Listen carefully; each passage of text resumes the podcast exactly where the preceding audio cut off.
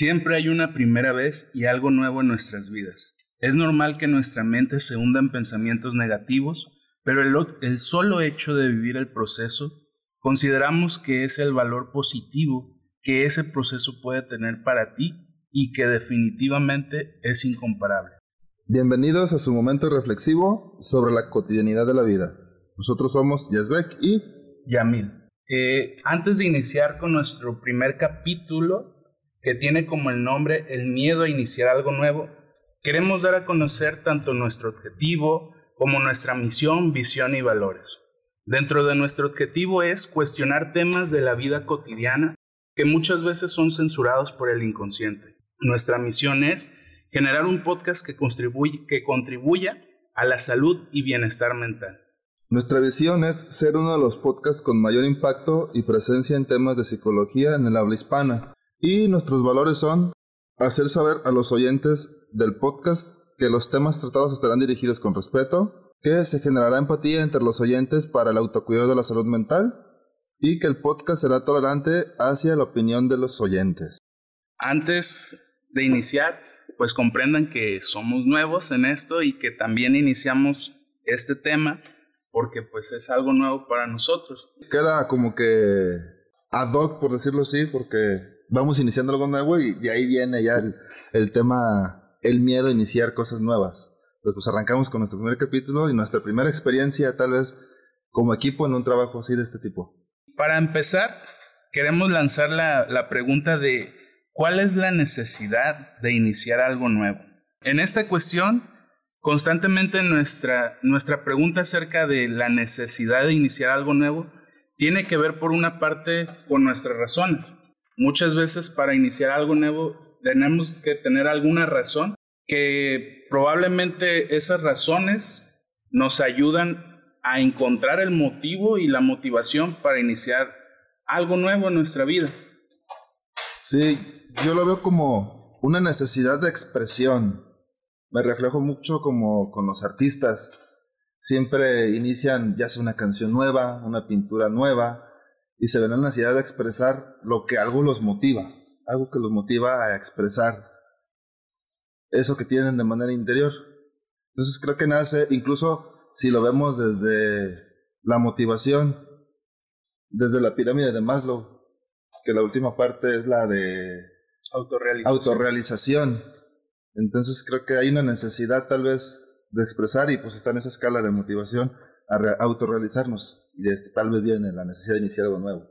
Sí, y siguiendo tu ejemplo en relación a los artistas o cantantes, pues la necesidad de la razón debe de ser mayor que nos haga avanzar que las que nos siguen manteniendo en el mismo lugar, porque pues nos podemos cuestionar si nuestras razones ahorita actualmente en cuestión de salud, de trabajo, en tu hogar, económicamente, con tu familia, a nivel escolar, con tu pareja, como padre o con tus hijos, te hacen seguir estando igual en la misma posición o te motivan y esas razones para generar cambios en tu vida crean motivación para iniciar algo nuevo.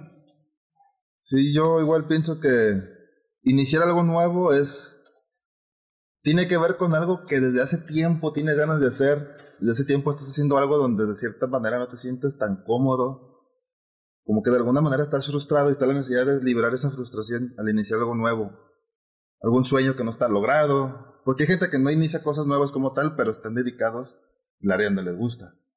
Entonces creo que muchas veces al iniciar algo nuevo es con esta necesidad de liberar esa tal vez frustración que el mismo inconsciente te llevó a suprimirlo. Sí, y y bueno, darles a, conocer que también en esto nosotros ya tenemos tres años y medio, tres años vamos a cumplir regresado, Rico. Regresamos en el 2018, entonces tenemos tres años. pasaditas ya.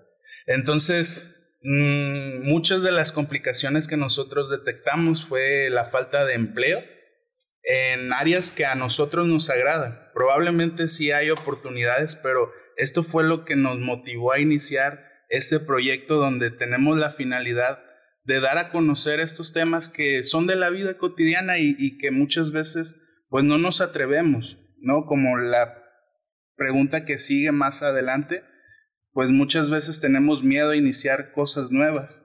Entonces, no sé si quieras. Sí, igual este, pues sí, tenemos ya tres años, hemos hecho actividades, algunas acorde a nuestra carrera, otras que son acorde, pero que de cierta manera no nos gustan.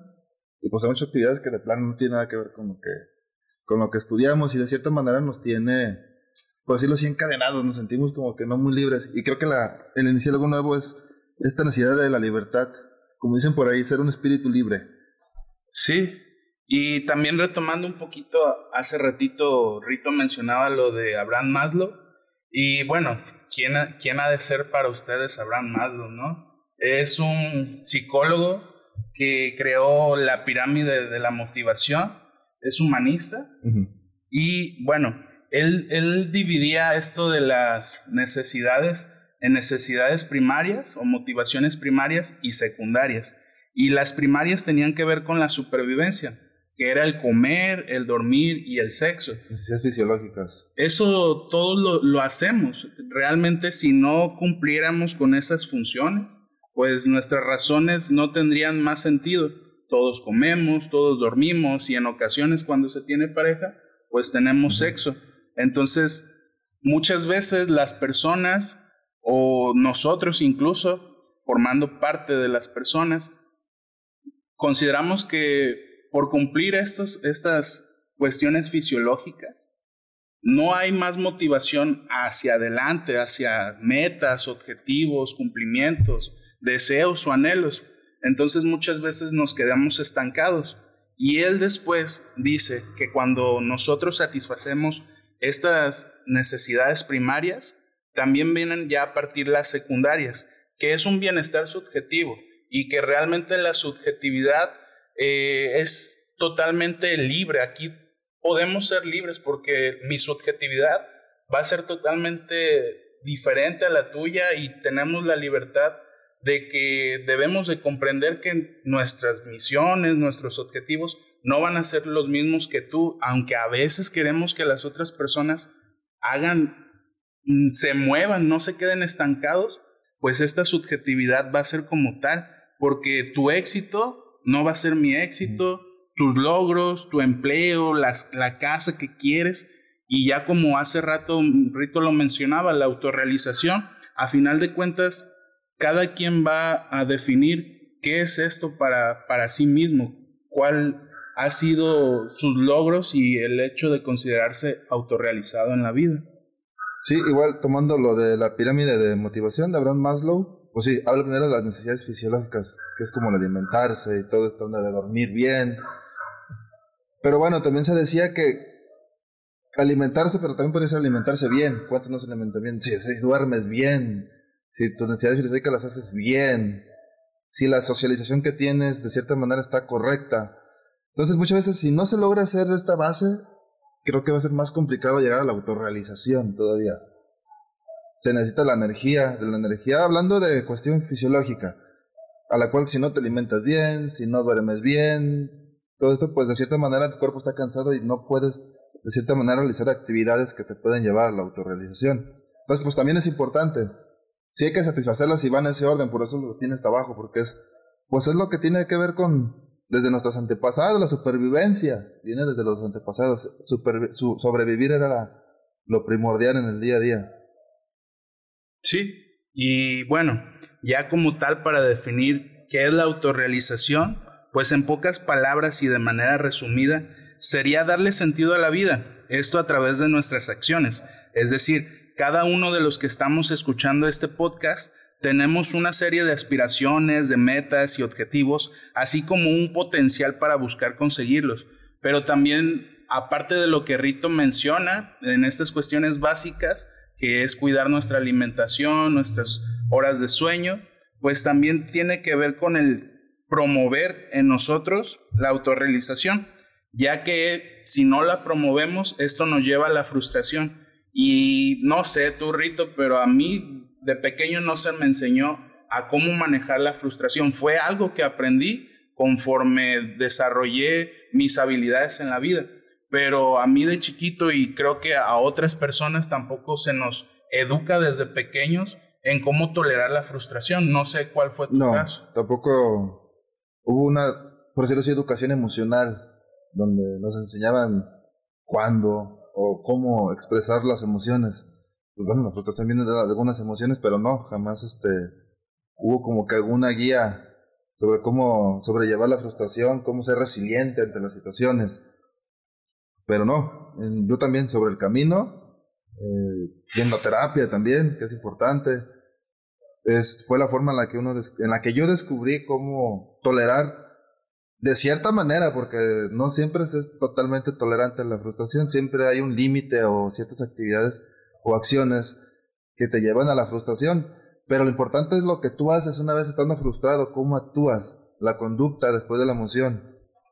No por estar frustrado voy a llevarme, no sé, a hacer algunas actividades como lesionar a la gente o hacer cosas imprudentes por la frustración. Aquí es donde, pues es la manera de trabajar la conducta después de la emoción que me llevó a la frustración. Sí, entonces esto de alguna manera nos ayuda a contestar nuestra primera pregunta que era como introducir al tema de cuál era la necesidad de iniciar algo nuevo.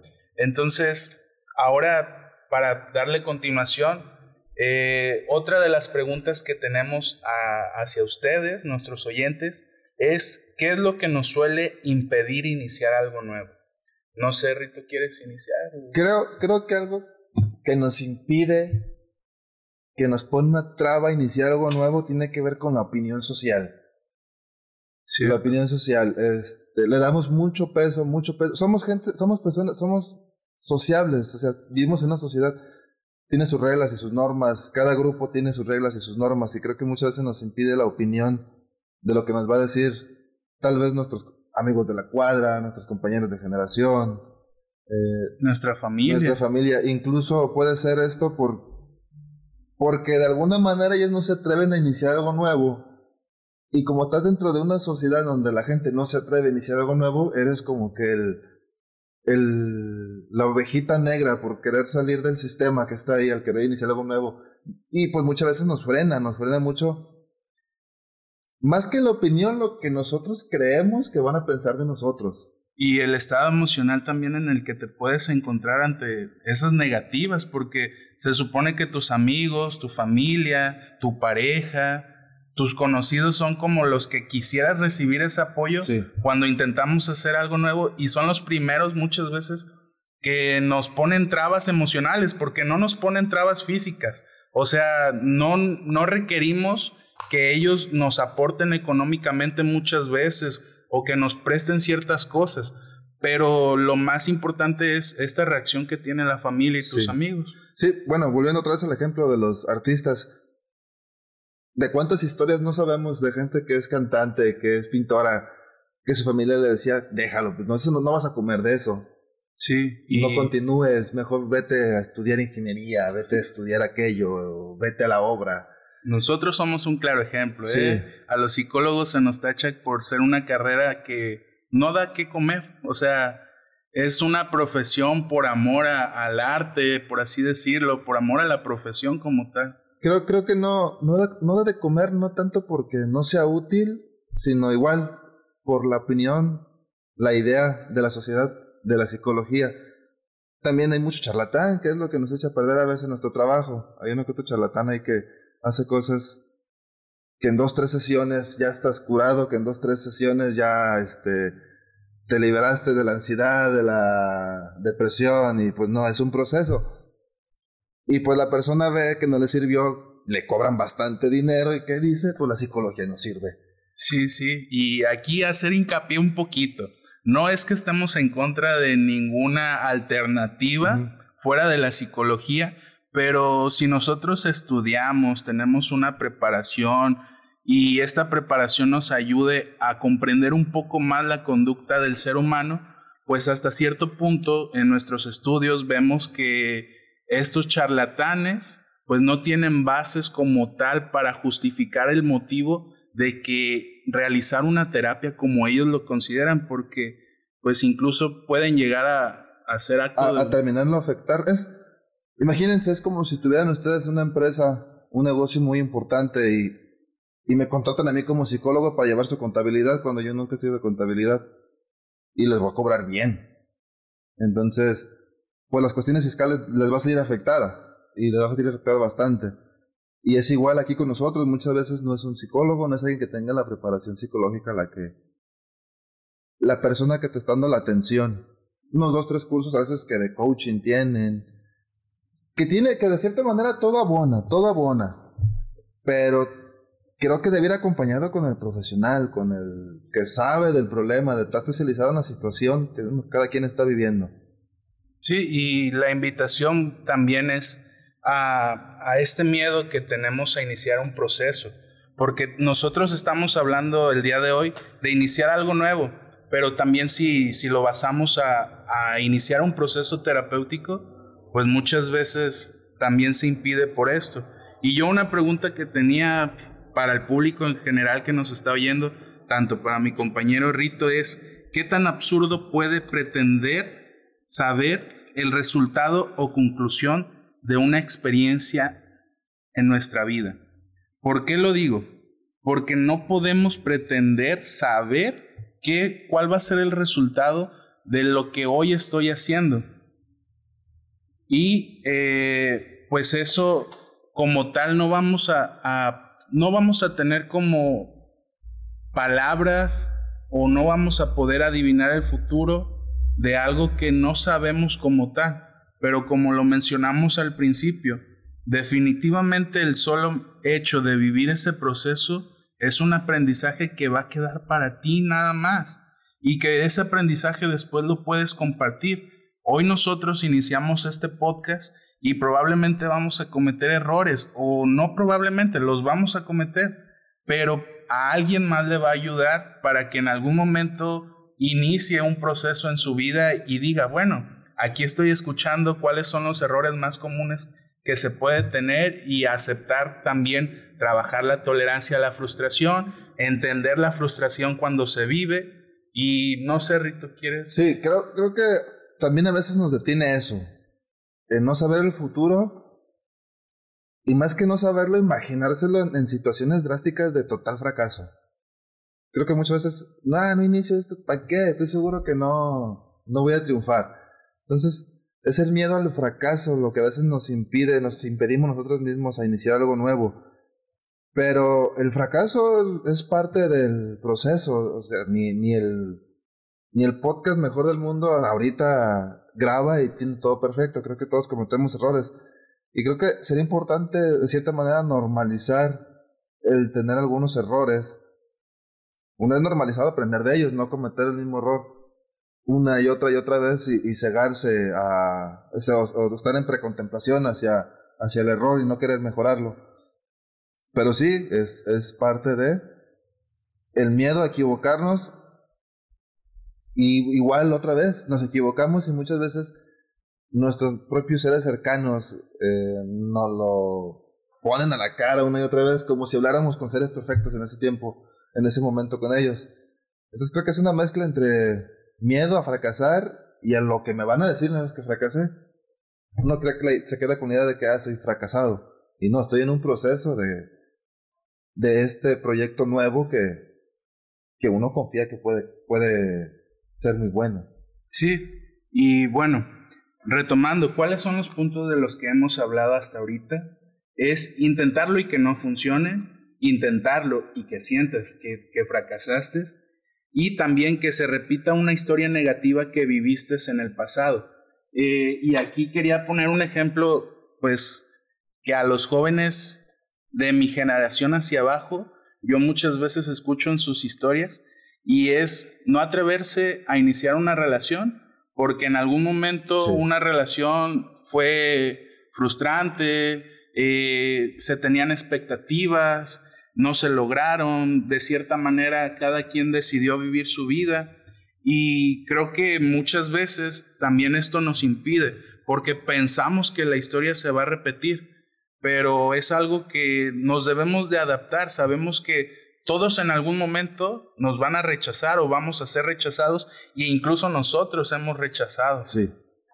Y, bueno, también está la otra parte de terminar una relación, inicio otra y vuelvo a ser igual. Tengo el mismo proceso, me porto de la misma manera, sigo en los mismos lugares y vuelvo a tener relación y la vuelvo a tener igual. Termino y vuelvo a iniciar otra relación, sigo haciendo el mismo y vuelvo, y vuelvo a terminar igual otra vez por no ver de cierta manera, no, no llamar a los errores, pero sí ciertas cuestiones emocionales que no he trabajado, tal vez por el miedo a, a renovarlas, y a las siguientes relaciones vuelven a caer y a caer y a caer igual.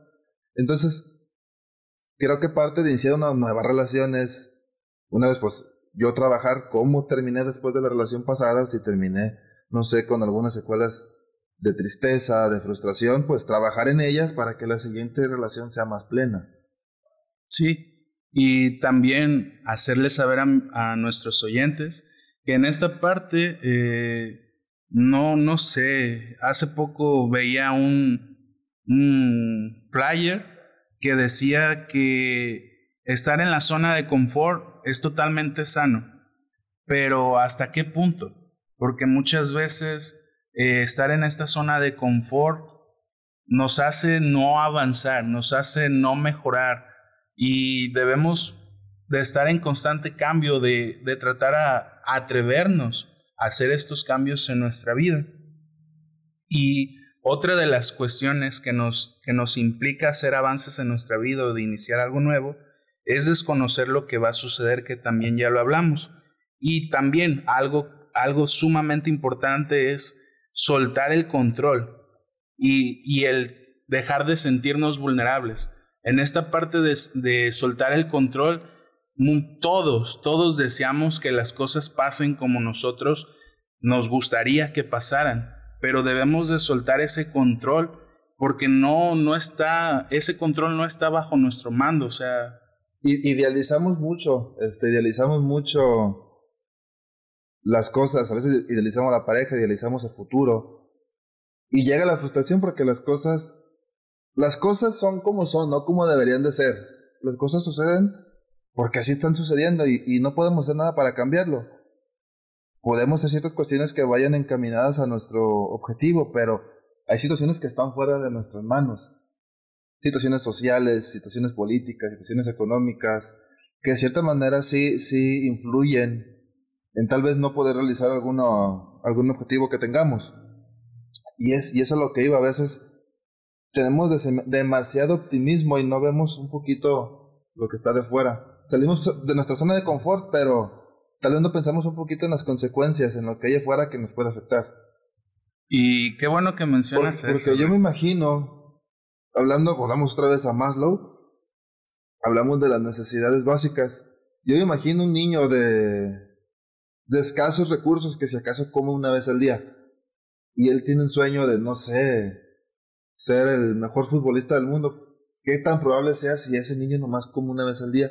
y está rechazado por la sociedad en un lugar donde nadie los ve. Y él quiere intentarlo, pero... Estas, estas cuestiones son morales, ¿eh? Yo lo veo como una injusticia más, más bien una injusticia social. Porque puede que un niño de esos tenga un mejor talento volviéndolo deportivo. Pero por no alimentarse bien, no vivir en un lugar donde de cierta manera puede ser observado. Y puede que haya otro niño igual en la misma situación de edad no quisiera decirlo así, pero tal vez con un menos, menos talento, pero él sí tiene sus tres, cuatro comidas al día, vive en una casa muy bonita y tiene cerca a la sociedad que lo puede ver y de cierta manera darlo, llevarlo al estrellato, impulsarlo. Entonces yo lo veo a veces como una injusticia social que te impide iniciar algo nuevo. Y puede uno, más, por más que quiera, pero hay situaciones que tal vez sí van a frenar, pero que están fuera de nuestras manos. Y creo que entenderlas te va a llevar a liberar un poquito la frustración porque entiendes que no es tu culpa, tú estás dando de ti todo lo que puedes. Pero si lo demás te está frenando, pues yo le voy a dar hasta donde pueda.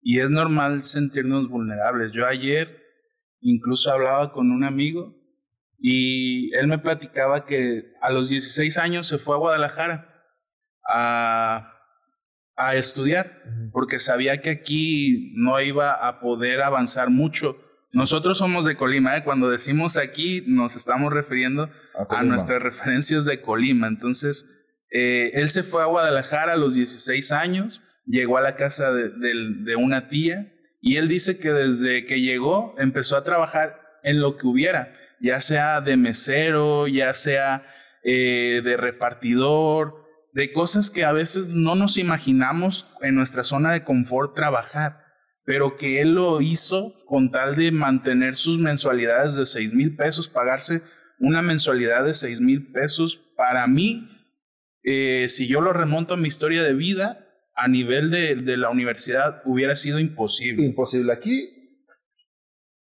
generar seis mil pesos mensuales es lo que le pagan a un empleado y, se me hace mucho.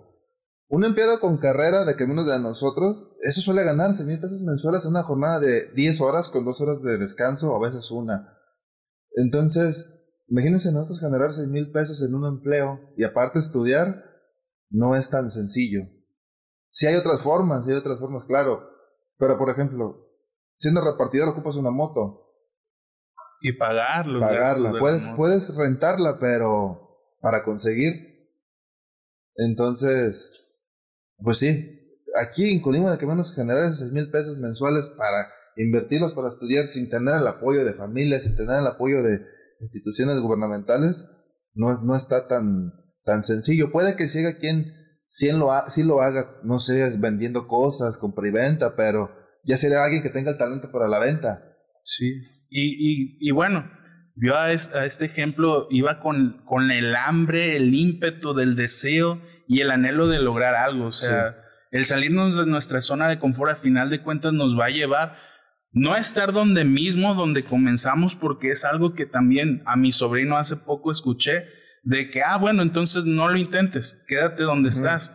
Pero bueno, si te quedas donde estás, o más bien te atreves a, dar avances en tu vida, a iniciar procesos diferentes, a descubrir cosas nuevas, no vas a estar en donde mismo. Y yo le ponía el ejemplo de mi historia de vida, o sea, yo a mis compañeros de vida, a mis amigos de antes, yo los encuentro hablando solos en las calles, eh, lavando vidrios, que no digo que esté mal, pero que yo por mi esfuerzo logré al menos terminar una carrera y buscar una actividad económica conforme a mi profesión. Y este chico pues ahora tiene 22 años del que les hablaba, ya tiene su casa, en un mes termina de pagarla, tiene dos motos y un carro, pero también algo que observé en él, Rito, es eh, Era que la cuestión emocional en, en esta situación de él. No quiero generalizar, pero en la situación que él, que él me daba a entender era que él vivió muchos procesos de soledad, que es algo que también debemos aprender. O sea, en tu proceso, muchas veces, por no empatizar con los demás en tu idea, vas a vivir momentos de soledad. No es que estés solo, sino que esta situación de tu proceso, como tú solamente lo comprendes, pues nadie más va a comprender esta historia que tú estás creando. No sé si quieres aportar algo. Pues es que son los riesgos de salir de la zona de confort. Hay riesgos. No puedes salir de la zona de confort con la idea de que no vas a salir herido de cierta manera. O sea, no puedes salir de la zona de confort sin pensar que no vas a salir herido, que vas a salir íntegro. Tiene sus consecuencias, sus riesgos. En este caso, pues este chavo se fue de imagino que ya no estaba con su familia nuclear, nuclear que eran sus papás y, y, bueno, que a mí me ha tocado a veces salir fuera por cuestiones de competencia deportiva, que han sido tal vez uno o dos días que me ha tocado estar solo, se siente, se siente gacho no tener, no tener la base de ir. Y esto que menciona Yazbek, imagínense, él, él pues es deportista, ¿no? Pero qué emocionante sería que él compitiera aquí y que su familia estuviera aquí, pero él tiene que ir a otros municipios, a otros estados para competir, pero hay gran diferencia, Rito, me imagino, Yazbek, en cuando está tu familia apoyándote, que sabes que están en la grada viéndote y que tal vez esa, esa entusiasmo, esa motivación logra hacer una diferencia, no tanto en el resultado de ganar o perder, pero sí en tu estado emocional. Sí, sí influye, sí influye porque pues te están observando. En mi caso, pues a mí siempre me han apoyado, nunca hablando de, la, de lo que te impide hacer cosas nuevas, en mi caso la familia no ha sido parte de ella, al contrario, me, han impulsado a cada decisión que tomen lo apoyan. Y si tropiezo están ahí para ayudarme a sobresalir. Eh, ha sido pocas veces las situaciones en las que me han visto a mí competir y, y es muy gratificante que tus papás vean y, se emocionan, se apasionan, se vuelven tus fans número uno. Y saber que están ahí sí, sí influye un poquito en el resultado, pero se siente bastante bien que tu familia te esté observando. Y eh, alargando un poquito este tema, lo aprovecho a Yazbek porque me imagino que también has tenido compañeros que nunca han tenido la oportunidad de que sus padres estén en una, en una competencia, de que sean huérfanos tal vez. No, no tanto huérfanos, no tanto huérfanos, pero creo que sí algunos en los que los papás no, no, no los logran apoyar o, no les dan importancia de vida, lo ven como que una actividad recreativa nada más, pero hay quienes que ni siquiera saben qué deporte es el que está practicando su hijo. Sí me ha tocado. Eh, que, que sueñan con, que sus papás vayan a verlos, pero pues no. Y los papás si les preguntan no saben qué es lo que están haciendo sus hijos. Y ahora está otra. Hay quienes van sus papás, les gritan, y a, las, a, los, a los muchachos no les gusta, les, les, les llena de nerviosismo, les frustra que sus papás estén ahí. No sé a qué se deba, si si de chicos los habrán sobreprotegido mucho y por esta razón alguien los, les hizo algún tipo de burla y lo están reflejando ahora con que sus papás vayan a verlos, pero no sé. Y de verdad que sí, sí me tocó ver papás muy apasionados que iban a apoyar a sus hijos y los niños, los muchachos, pues no, no le daban el, el valor que, bueno, hablo de mi, desde mi parte que yo le hubiera dado, porque en mi caso ha sido pocas veces. Pero aquí sería importante, Yazbek, eh, ubicarlos tal vez. ¿Son adolescentes más los que hacen esta reacción? Son adolescentes, sí, son adolescentes. No, los niños sí son otra onda, esos niños. A veces la verdad yo he visto que ni siquiera le ponen atención a los papás. Deberían de ver a los niños compitiendo. Ellos son, son felices compitiendo, son, están riendo. Si, si pierden, lloran, están liberando totalmente la emoción que sienten. Pero sí, en el momento son bastante felices.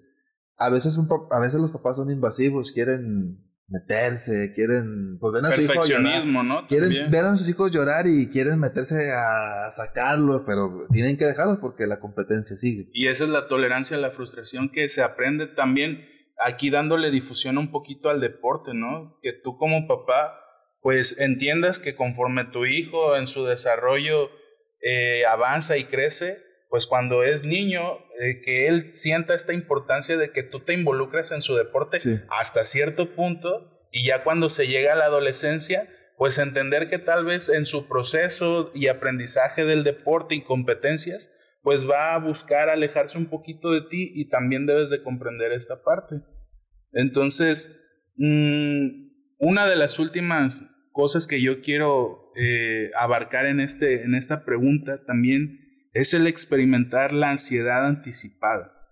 Todos nosotros, incluso ustedes ahorita, pueden detectar cómo iniciamos el capítulo y conforme fuimos avanzando y seguimos avanzando, existe una mayor tranquilidad. Lo pueden tal vez notar en nuestro tono de voz, en nuestra fluidez o conversación que hemos generado.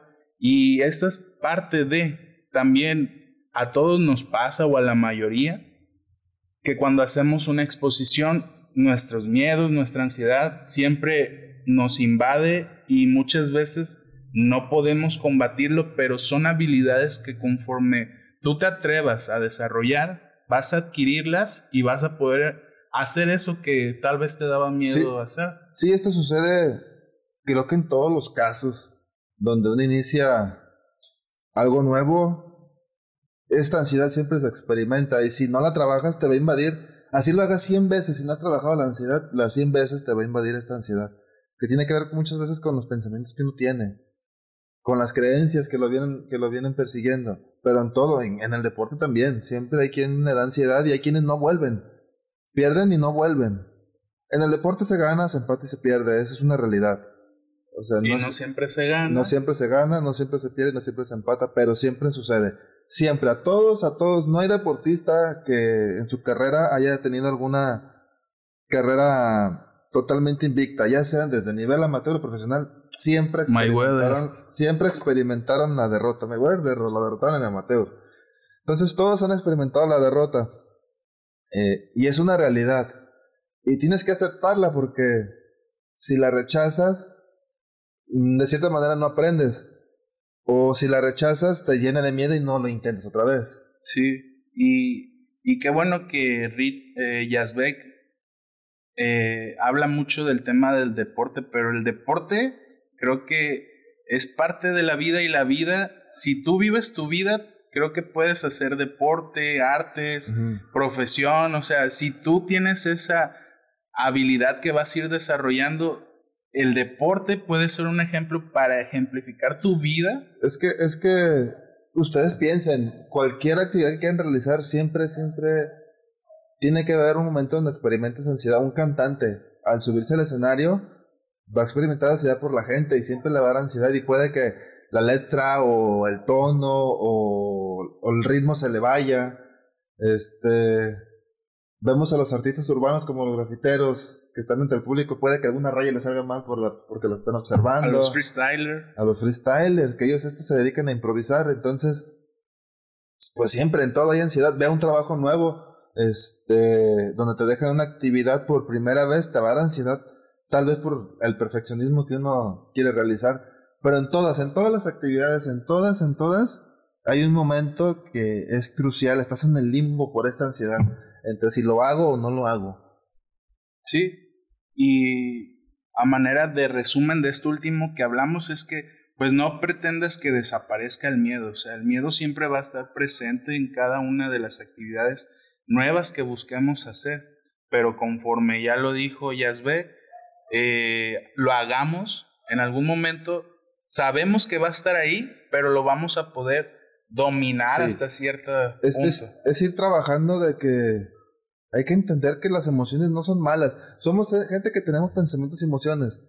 Y, y, no podemos privarnos. Hay situaciones que siempre nos van a hacer experimentar todas. Aquí lo que hay que trabajar como es que reaccionas una vez teniendo todo esto, si decides trabajar, cómo vas a sentirte, cómo vas a reaccionar, este, es, es lo primordial para no caer en lo mismo, pero pues, ninguna emoción es mala, ninguna emoción es mala y privarte de experimentar una emoción, siempre lo he dicho, las emociones es parte del ser humano y si te privas de, de vivir una emoción, te estás privando de vivir como humano. Sí, y, y aparte de que, pues, las emociones están impregnadas por ser humano, hablarlas, decirlas, comentarlas, dialogarlas, expresarlas, porque es muy importante también esta parte. Porque a veces no se sabe, y esto tiene que ver con, con lo que hablamos un poquito al principio, la educación emocional. No, se sabe qué emociones está experimentando, qué tiene, no sé qué tengo. Sí. Es como, me siento raro, no sé qué tengo, y a veces porque no sabemos qué emoción, no, no las experimentamos, las tenemos tan, como, como es nuestro, un poquito nuestro lema, censurada. Por el inconsciente. Por el inconsciente. Eh. Y que lo vamos a ver reflejado en tal vez en los resultados que hagamos, que tengamos. Muchas veces puedes decir, no, yo nunca estoy triste, nunca estoy triste, nunca estoy triste, pero muchas veces ve, los resultados que tienes y a lo mejor no son, son tan satisfactorios como los que tú querías. Entonces, de, de alguna manera se refleja. Aquí el ver es reflejarlo de una manera sana. No es malo sentir malas, no hay mala negación, malas emociones, pero hay que expresarlas de una forma sana. Y también experimentarlas, ¿eh? Las, no hay emociones. En psicología se dividen, a veces nos enseñan a nosotros este, que hay eh, emociones, negativas y positivas. Pero tiene que ver como en, en el... En el... Decir la manera si es placentero o displacentero. No, no, no. Por ejemplo, tú eres feliz y y no siempre vas a ser feliz. Ajá, pero la felicidad puede verse reflejada un poquito hacia el placer, estás a gusto. Si estás enojado, no, no estás sintiendo placer, estás sintiendo una furia y, y es al contrario, a veces hasta duele un poquito. Pero por eso se llaman negativas, se llama positivas y negativas, pero ninguna de estas es mala. Sí. Y bueno, ahora también dándole continuación a esta pregunta es identificar o preguntarte si esto que vas a iniciar algo nuevo en tu vida te llama la atención y si, y si te hará bien, porque muchas veces, no sé, ahora basándonos un poco en la experiencia que yo tengo, eh, puedes ser un adolescente que te encuentras en problemas de adicción y consideras que el vender estupefacientes, el vender drogas, te va a hacer algo bien, pero realmente tú sabes que estás dañando a alguien más, y que tú mismo te estás dañando y que eso no te va a tener tranquilidad, al menos cuando seas consciente del problema. Entonces también debemos identificar si realmente nos llama la atención. En nuestro caso, el iniciar este, este ¿qué se puede decir? Proyecto. Proyecto, es un proyecto. Eh, Yazbek y yo quiero darle las gracias a quien nos prestó los micrófonos porque tuvimos ese apoyo gracias a Yazbek y, y a Yazbek gracias a, a alguien más. No sé si quieras agradecerle. Sí, bueno, este, sí, vamos a hacer mención. Para empezar, el espacio donde estamos grabando es un espacio donde se llama Gorilas, es un gimnasio de artes marciales mixtas, donde aquí donde trabajo. Ellos nos facilitaron el espacio, no nos, no nos están cobrando. Y el equipo, que es dos micrófonos, que es mi actual pareja, la que nos los está facilitando. La computadora, que es mi hermano. Entonces, pues, pues gracias a ellos también es parte de, que estamos realizando este proyecto. De no haber sido por ellos, hubiéramos encontrado la manera. las ganas las teníamos, las ganas las teníamos, la verdad. Si no iba a ser aquí, iba a ser en un jardín, de alguna manera. Y, poco a poco íbamos a conseguir tal vez el material que tenemos ahorita. Pero sí es muy importante y, estoy bastante agradecido con que se nos haya facilitado todo este espacio y equipo. Sí, y en este punto, o sea, tanto Yazbek me lo propuso a mí y fue algo que me llamó la atención y le dije, pues va, vamos a ver qué se da. Sí, yo, yo viví un momento de, de frustración. Duré como dos semanas en el que sentí que no avanzaba. Mm, y pues bueno, este, estaba entre iniciar un empleo. Pero avanzar en qué aspecto, Yazbek? En, en avanzar, avanzar en cuanto a sentir que estoy ejerciendo lo que estudié y ejercer como me gusta. Porque bueno, aquí, aquí va la contraparte de lo que pasó en estas dos semanas. Ya, ya estaba la oportunidad, ya me iban a decir firma, ya estaba el contrato para firmar, donde de cierta manera iba a ejercer como psicólogo, pero en recursos humanos. Iba a ejercer. Iba a ejercer. Sí. Pero, ¿a, a costa de qué? A costa de, de, de... Iba a dejar aquí, donde estoy trabajando actualmente en el gimnasio iba a dejar aquí, eh, no iba a poder realizar este proyecto y aparte iba a ejercer de una manera que no me agrada.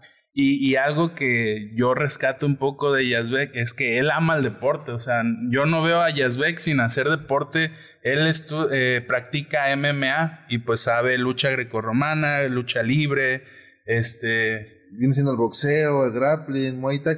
Ah, no soy especialista en todas, soy en una que otra porque ah, ¿a poco sabes tanto? Les tengo lo, lo, la base que es en lo de lucha y box y lo demás me complementó.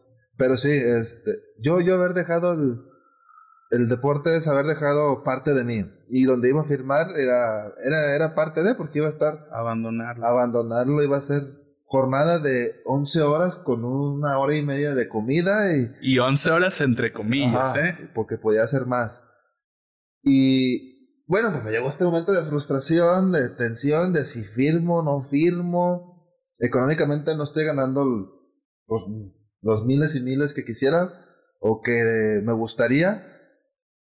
Y pues, bueno, decidí, decidimos hacer esto y porque de cierta manera estamos compartiendo desde nuestros puntos de vista cada quien, a pesar de que los dos somos psicólogos, cada quien tiene su formación aparte especializada. Y a mí le habla mucho de adicciones, este, tiene su corriente que es el psicoanálisis.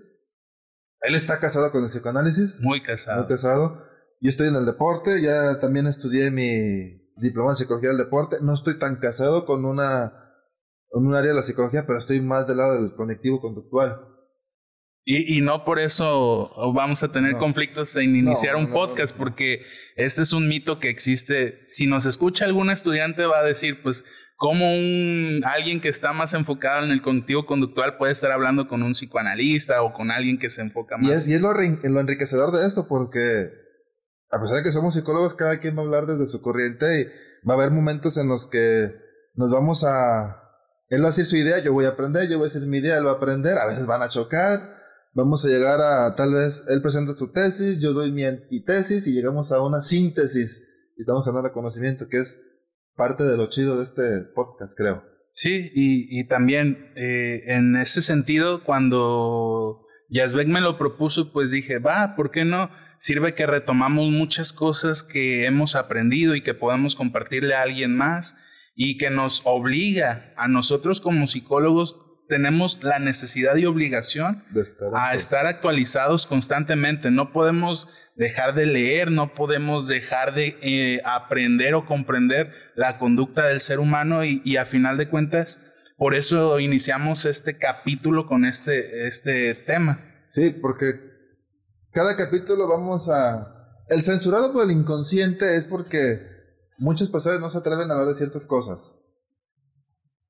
El inconsciente a veces vemos que lo censura por... el- ¿Por qué sería? ¿Por la opinión social? Sí, y, y por cuestiones que ah, de manera psíquica no estamos preparados para poder abordarlos o confrontarlos. Y, y este será un espacio igual para quien nos escucha, vamos a dejar las redes sociales. Si tienen alguna inquietud, algún tema, la pueden dejar y nosotros no tenemos la verdad absoluta. Mm, Lo que digamos no va a ser siempre lo correcto, ni va a ser totalmente la solución a su conflicto. Daremos nuestro punto de vista, pero siempre, siempre nuestro punto de vista básico, primordial. Tienes alguna situación que te esté dando incomodidades, que te- no te esté generando tranquilidad, que te pide avanzar, ve a terapia con un terapeuta. Sí, sí, sí. su cédula importante. profesional, investigala. Y si sí es, este... Porque hay que diferenciar entre terapia y asesoría psicológica. Sí, sí, sí. ¿sí? Licenciado en psicología no te da terapia. Yo soy psicólogo, pero no doy terapia. Doy Damos asesoría. asesoría psicológica. Entonces, es importante que investiguen qué es lo que van a tomar, con quién y qué es. Pero sí, o sea, nosotros no nos vamos a dar la solución. La solución es ir a terapia, ir a asesoría psicológica. Sí, y a final de cuentas, este podcast, pues es como para que tú te des cuenta, si es que deseas darte cuenta, o nosotros podemos brindarte una perspectiva diferente a lo que estás viviendo y puede abonarte a tu vida. Sí, y lo que tú estás viviendo es posible que más personas lo estén, lo estén viviendo y al escucharlo puede que se atrevan a dar el paso a, a hacer algo por su salud mental, que es parte de nuestros objetivos, a, ayudar a la salud mental a ser un pro de esto. Y pues bueno, este, como ven, Yamil habla sobre las adicciones, es un especialista o está encaminado a ser un especialista total en eso si alguien tuviera algún conflicto, él seguramente los puede apoyar, orientar. Yo estoy más enfocado al área del deporte, que son temas de ansiedad, este, estrés. No se trata totalmente de deportistas, pero sí con esto se puede ayudar de ciertas maneras. Igual, cualquier situación, pues yo, se- yo les puedo apoyar dando la asesoría. No se confundan con terapia. Sí, y ahora regresando un poquito al tema, ya después que nos dimos a conocer poquito más, o sea, en su momento vamos a hablar tal vez de cuál ha sido la experiencia de Rito, de Yazbek como, como profesional, como ser humano, así como de mi parte. Entonces, eh, también me gustaría ah, abordar el de que para iniciar un proceso en tu vida debes de confiar en ti y debes de confiar en los demás, porque muchas veces perdemos, y es algo muy importante que, que también en, en terapia debes de tener como esa esperanza a que vas a poder recibir del otro una ayuda, Mm. un apoyo, porque hoy en día ya pocas veces encontramos a personas que confían en el otro, en la otra persona, o sea, ¿quién es el otro? El otro representa amenazas para nosotros, porque nos va a cuestionar, nos va a interrogar, nos Sí. va a definir también desde su perspectiva. Entonces, el día de hoy, tanto Rito, Yazbe como yo confiamos en este proceso, pero antes de confiar en este proceso debimos de confiar en nuestras habilidades para estar aquí a través de este podcast, de este audio y representar de cierta manera una iniciativa que nosotros buscamos y queremos lograr en ustedes. Sí, eh, totalmente. Y pues,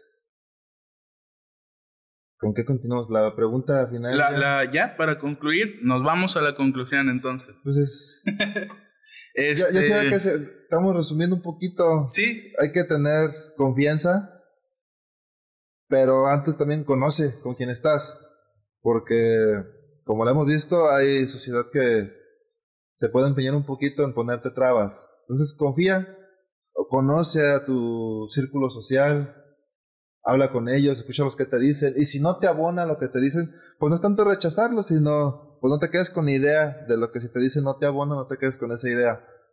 Y, pues bueno, siempre hay alguien que te va a apoyar, así sea uno nada más, y, y te va a servir de mucho.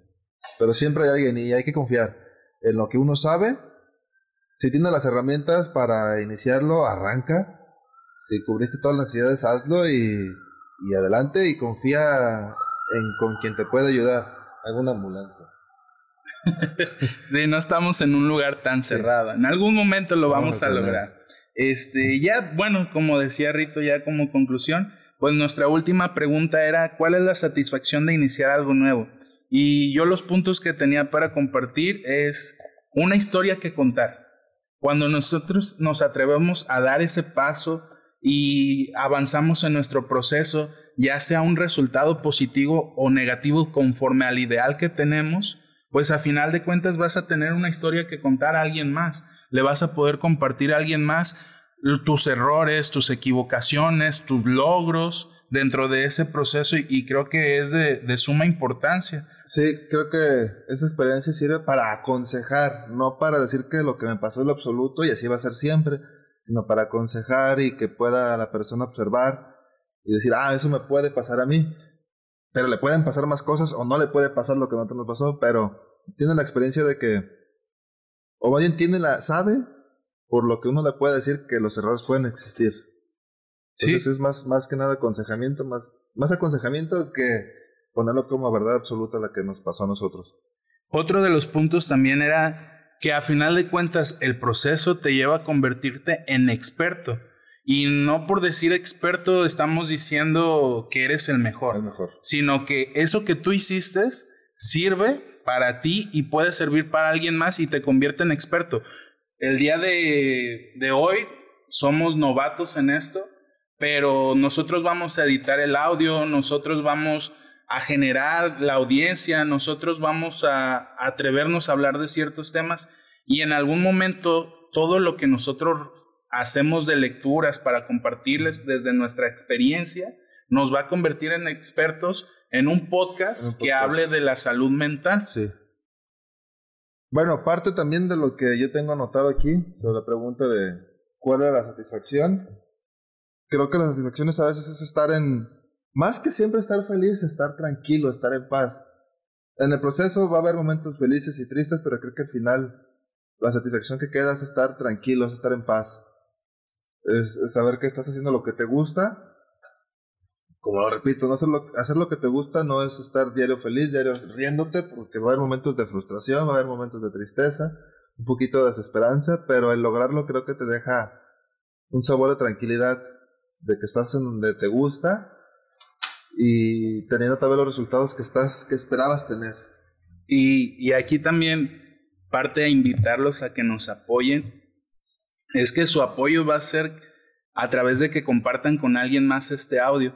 Porque Rito, Yazbek y yo eh, estamos haciendo este tiempo que no queremos que lo vean como reclamo esto que voy a decir, pero que sí nos, nos apoyen en esta manera porque pues nosotros no, no ganamos lo suficiente. No, no, económicamente bueno, hablo desde mi punto de vista, pero creo que ya me igual, no vivimos mal, no nos falta nada.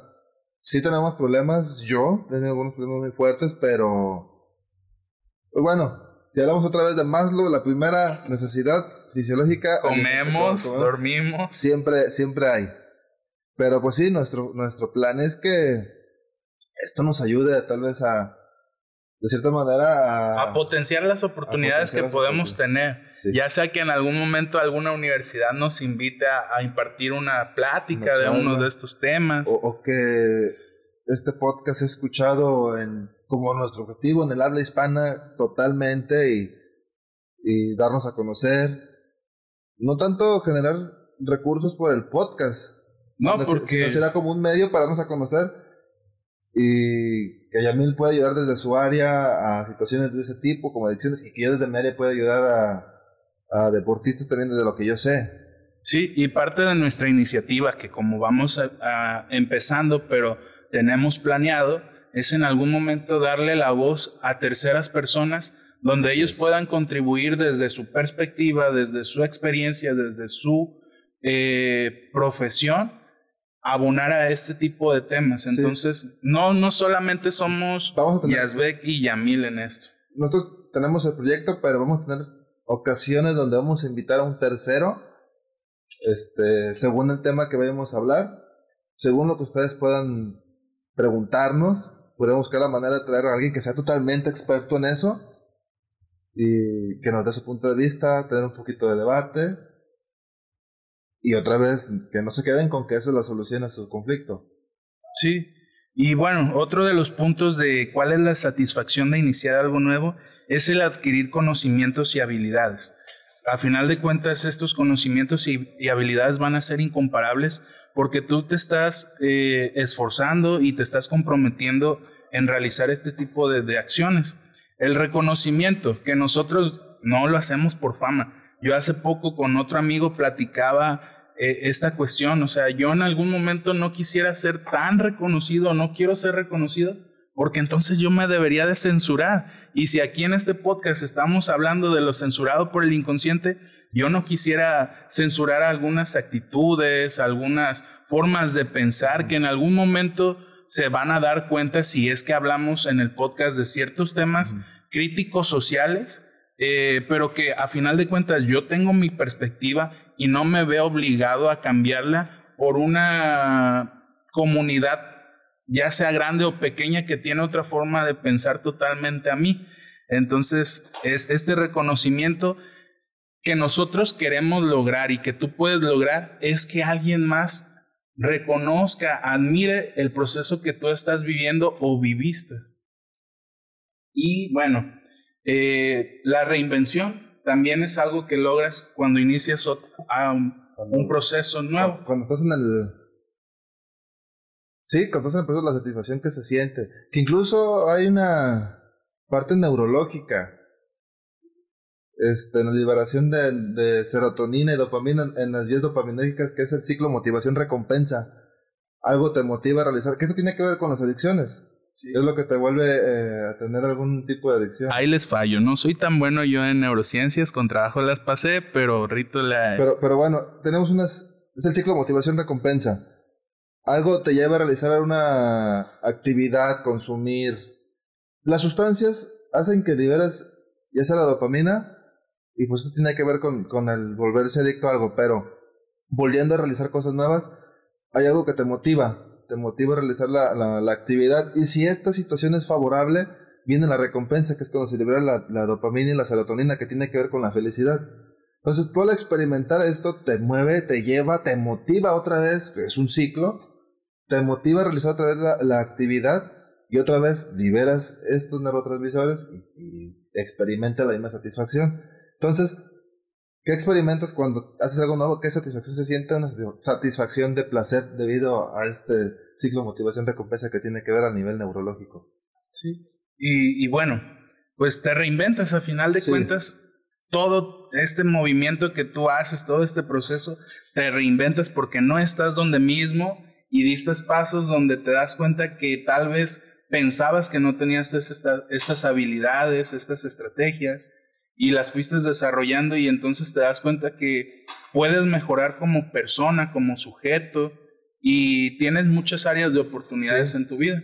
Sí, ya a futuro veremos, he escuchado varios que se dedican a esto que hablan y que miran sus primeros podcasts y que hasta les da vergüenza de que de cómo lo estaban haciendo. Pero bueno, nuestro objetivo es no terminar con esto en un par de meses, sino que sea bastante duradero y voltear atrás, no tanto que nos dé vergüenza, pero sí decir, no manches, este... Iniciamos alguna Iniciamos y ve cómo lo hicimos y cómo estamos ahora. Sí, y bueno, yo tenía una frase ya para terminar y, y que podamos reflexionarla ya por último antes de dar nuestras redes sociales, la cual es, voy en un vuelo propenso a estrellarse, estrellarse, y sin embargo, sigo volando. Eh, creo que así es la vida. Nosotros podemos ir volando, aquí ponen metáfora el vuelo, y sabemos que nos vamos a estampar, vamos a chocar, vamos a tener errores. Sí. Y, y sin embargo, pues vamos a seguir avanzando, debemos de seguir avanzando, no podemos este, eh, quedarnos estancados. Ya más adelante también, si se da la oportunidad, vamos a indagar un poquito en la pulsión de vida y pulsión de muerte, que es algo que constantemente hacemos en nuestra vida. Y yo abonando un poquito esa frase, igual tengo una que dice, nada cambia si tú no cambias. Entonces, si estás en este vuelo, en este viaje, en este camino, y quieres que cambie la situación, pero tú te quieres seguir portando igual, pensando igual, sintiendo igual, pues el camino no va a cambiar jamás. Entonces, parte del cambio, si quieres que cambie la situación, a veces también no tiene que cambiar. Sí, entonces, bueno, este fue nuestro primer, capítulo. Este, Nos llevamos una hora, o sea... Pensamos que íbamos a durar 10 minutos o, o, 20 minutos. Yo incluso platiqué con alguien, con gente, y eh, una hora es mucho, no creo, pero yo, yo sabía, nosotros somos buenos amigos y a veces hablamos cosas no de tan... tonterías. Tonterías y, y duramos bastante, pero a veces que hablamos cosas bien y de verdad que son pláticas muy, muy amenas y largas. Entonces yo sabía que íbamos a compaginar muy bien para hacer un podcast algo largo. Sí, y bueno, no sé si quieres empezar tú, Rito, compartiendo tus redes sociales. Bueno, yo estoy en Facebook, Germán Rito. Germán Rito, hay, hay por ahí otro Facebook que tiene mi foto, se parece a mí, ese no soy yo. Germán Rito, nada más, ¿va? Y mi página de psicología es Conecta, con K, o Necta, Conecta. ¿Tú, Emil, si quieres decir el tuyo? Este, sí, claro. Eh, a mí me pueden encontrar, yo generé una comunidad donde se llama Reconstruyendo una vida sin adicciones. Ahí pueden, eh, es una alternativa donde damos videos informativos, donde tú como familia, pareja o amigo puedes buscar, ayudar de cierta manera más objetiva a tu familia con esta información que te proporcionamos. Y la página se llama Reconstruyendo una vida sin adicciones y me pueden encontrar como Dream. Yamil Dream Life. Así es. Entonces, no sé. ¿Tú, tú, también tienes la situación como yo, ¿no? Que hay otro Facebook que se parece, que está, tiene tu misma cara. No, yo tengo diferentes Facebook, pero con diferentes funciones. Este, una la creé por el programa en el que me encuentro ahorita, eh, de Jóvenes Construyendo Futuro. Entonces ahí busco potenciar eh, las páginas que ayudan y contribuyen a la salud mental un poco más basado en las adicciones. Diles esa, les puede interesar porque habla de temas interesantes, está con centros de integración juvenil y tienen pláticas muy buenas, me ha tocado ver algunas. Sí, eh, bueno, también les hacemos la invitación, ya lo dijo Yazbek, se llama Centros de Integración Juvenil, es una institución federal que apoya al tratamiento y prevención de las adicciones y que yo de mi parte estoy muy agradecido por ser parte de esta institución que para mí es muy valiosa y que, pues bueno, abona de cierta manera a la protección, cuidado y tratamiento de las personas que viven esta experiencia. Entonces, pues bueno, ya nada más nos queda despedirnos, agradecer su tiempo. sigan también a Psico Psicocotidianidad. Psicocotidianidad como, como perfil y como página de Facebook está. Este. Y eh, nuestro, podcast nuestro podcast va a estar distribuido en Anchor y Google Podcast, que son dos aplicaciones que te permiten escucharlo de manera gratuita.